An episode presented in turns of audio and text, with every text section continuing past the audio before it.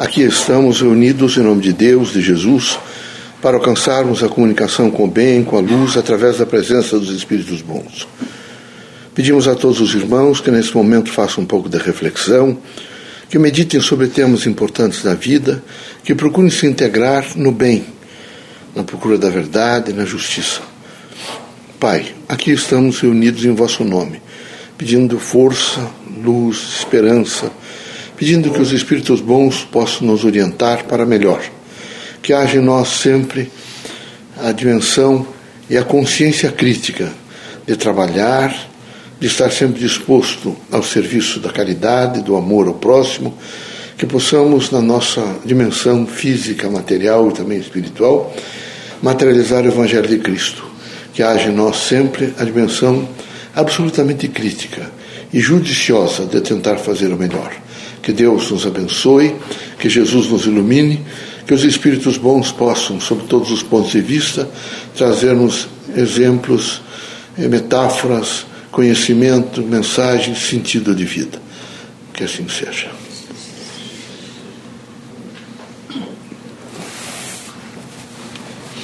Que a paz e a luz de Jesus baixe até vós.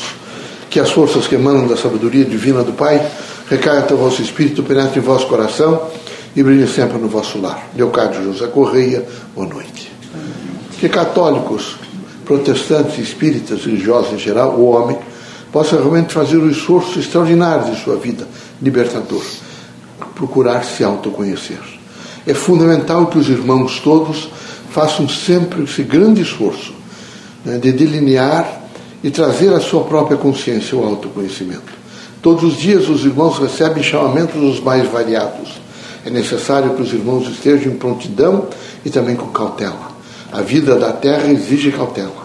Os irmãos devem estar sempre prontos a receber as experiências, mas devem estar sempre cautelosamente caminhando, no sentido de fazer o melhor, de distribuir o melhor, de ajudar o próximo, de receber ajuda, vivendo sempre com dignidade e espírito público. A vida terrena é uma grande escola e os irmãos precisam sempre entender que qualquer caminho que os irmãos tomarem em direção, ele sempre será escolaridade.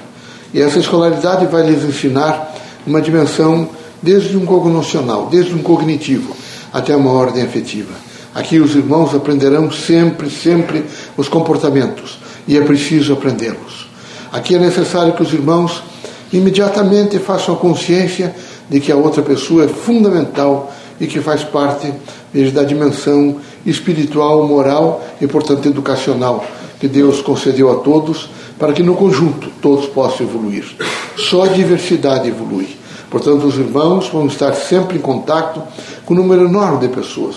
Diversidade, pluralismo de ideias, de, de conceitos, de dimensões, de trabalho, mas é através desse pluralismo que os irmãos se encontrar e só há unidade através dessa diversidade.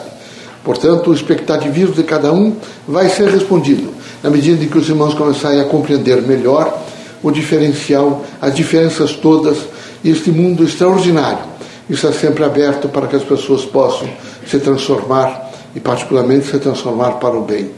É necessário, nesse momento, que os irmãos passem a descobrir no próximo o que há de melhor. As pessoas, às vezes, apresentam dificuldades. É horrível ficar salientando as coisas negativas e péssimas. Imagine um educador que permanentemente chamasse a atenção do seu pupilo, do seu aluno, naquilo que ele errou. E passasse o tempo inteiro a chamar a atenção. É preciso que os irmãos passem a descobrir o que há de melhor na outra pessoa que está ao vosso lado. Só assim o mundo há de melhorar. Este, neste momento é preciso propugnar por paz, por harmonia, por fraternidade, por luz a terra inteira clama por paz. É, é, pavoroso nesse momento, enquanto conversamos com os irmãos sobre amor, luz, esperança, trabalho, fraternidade. Irmãos nossos está sendo destruído por armas mortíferas e essas armas modernas, pós-modernas que matam milhares de pessoas.